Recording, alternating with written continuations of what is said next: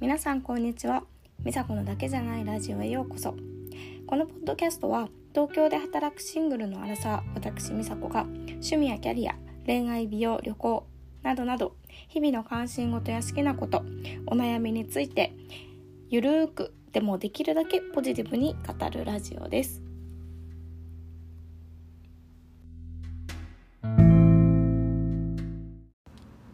こんにちは、えーエピソード7へようこそ、えー今日は優等生ほど仕事に悩むお仕事について考える会にしたいと思います、えー私は大学を卒業してから働き始めて今が6年目7年目のえ会社員ずっと会社勤めをしています。えーでも転職はしていて、え今が4社目なので、まあ、結構転職周りに比べると多めなのかなっていうような感じですね。で、まあ、4社転職してもちろん解決した悩みっていうのもあって今の職場が一番合ってるなと思うんですけどそれでもモヤモヤしていることってあります。で環境を何回か変えても変わらない悩みっていうのって多分自分に原因があるというか自分がよくつまずきやすいポイントっていうところだと思うんですよね。なので、まあ、こういう経験を通して今アラサーの私が思っているお仕事についての悩みみたいなところとあと、まあ、それを踏まえて自分の中で変えなきゃいけないなって思っていることについてお話をしようと思います。でまず仕事について難しいなしんどいなってなんとなくモヤモヤしちゃうところの原因っていうか理由を自分なりに考えてみたら2つぐらいあるかなと思っていてまず1つは仕事って実績が求められますよねもちろん。でそれに応えるのって大変だなっていうところでその実績っていうのって学生の時でも求められてたと思うんですけど勉強でも。でもその実績成果っていうのは学校では教えられた通りにやることだったり間違えないことっていうところが実績だったのかなって思います。だからまあ減点方式みたいな感じかな特に勉強はですよね部活はちょっと違うかもしれないけどで一方仕事っていうのは教えられたことを理解すればいいわけではなくて教えられたことをもとに新しいことを生み出すとかミッションを達成する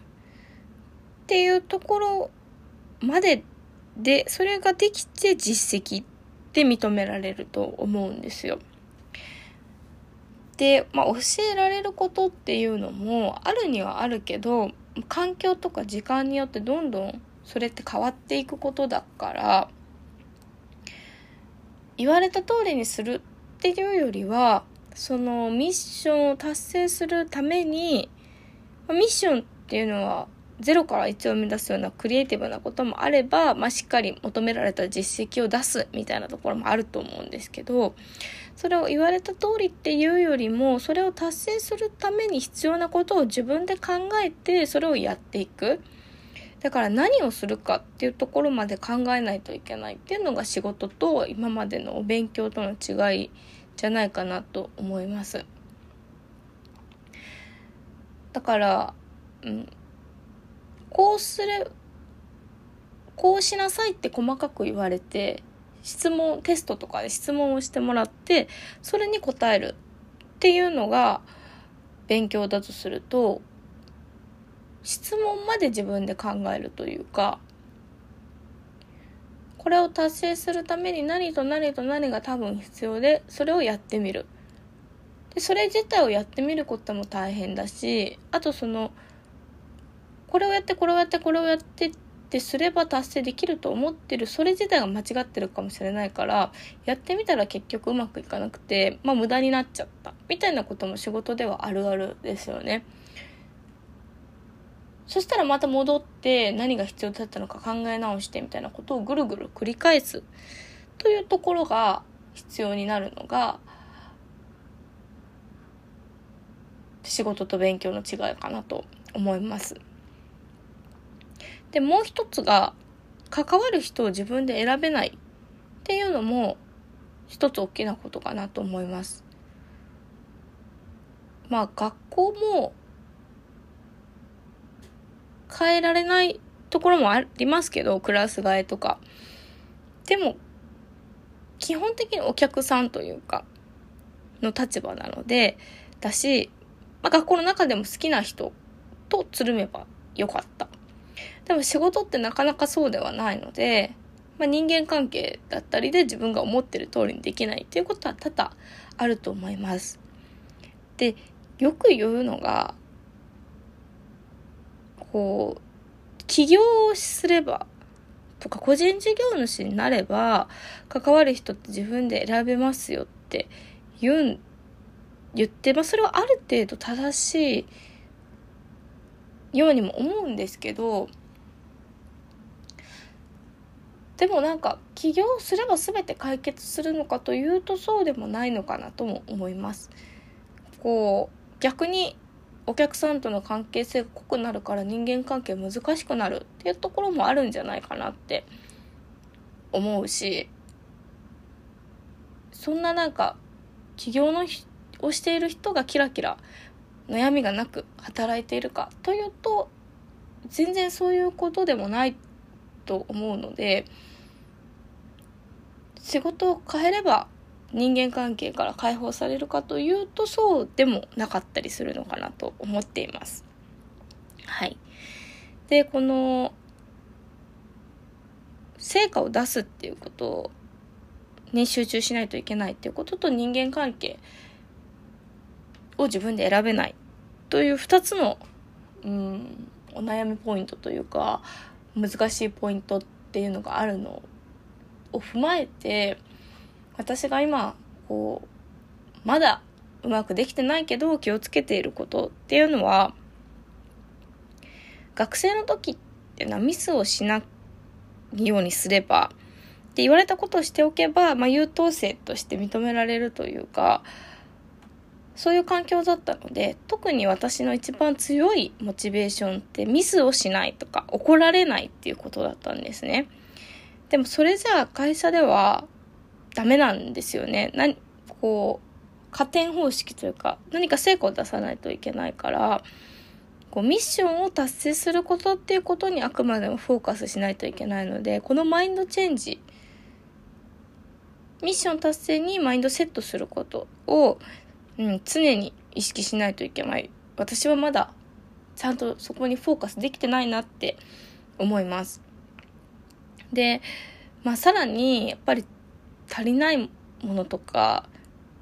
嫌な人間関係とかいくらでもあるんですけど、ま、与えられたものとか今ある環境の中でどう楽しく成果を出していくかミッションを達成するかっていうちょっとこうゲーム感覚でやっていくともうちょっとこう仕事に対して突き詰めなんかこうしんどくならずにでもこう成果を出して楽しい好循環が生まれるのかなと思いました。ちょっと私の中ではまだモヤモヤしてるからあの 今回のエピソードはモヤっとしちゃったんですけど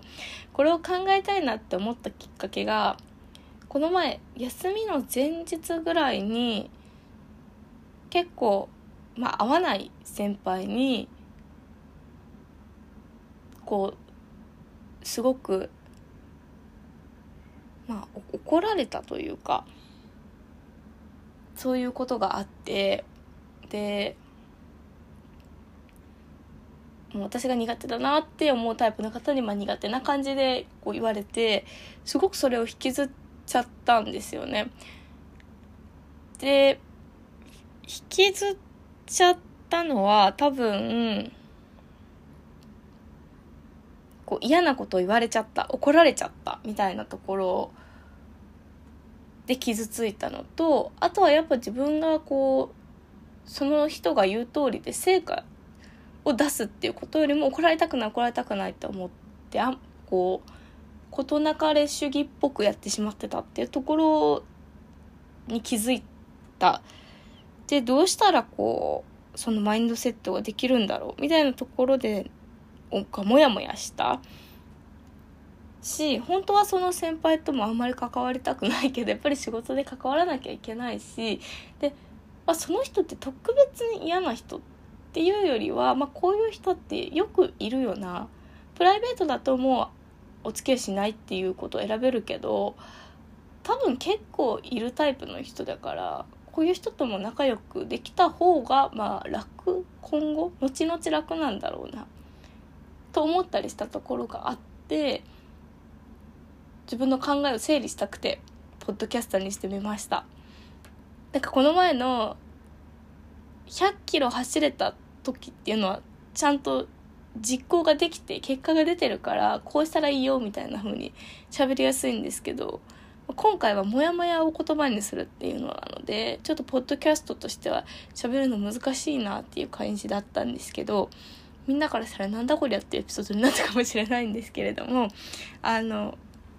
皆さんも仕事についてどう思ってますか？あの楽しいこういう時に楽しいとか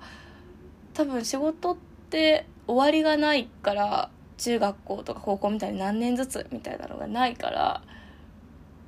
もやもやしだすと止まらない気がしていて皆さんはどういうふうにそれを解消してるのかとかこんなことに悩んでるとかっていうのがあればあのお話聞きたいなと思いますで私の転職話とかももし皆さん興味があればいつかエピソードにしてみたいなと思いますでは今日はここまでにしたいと思います。今日も聞いてくれてありがとうございました。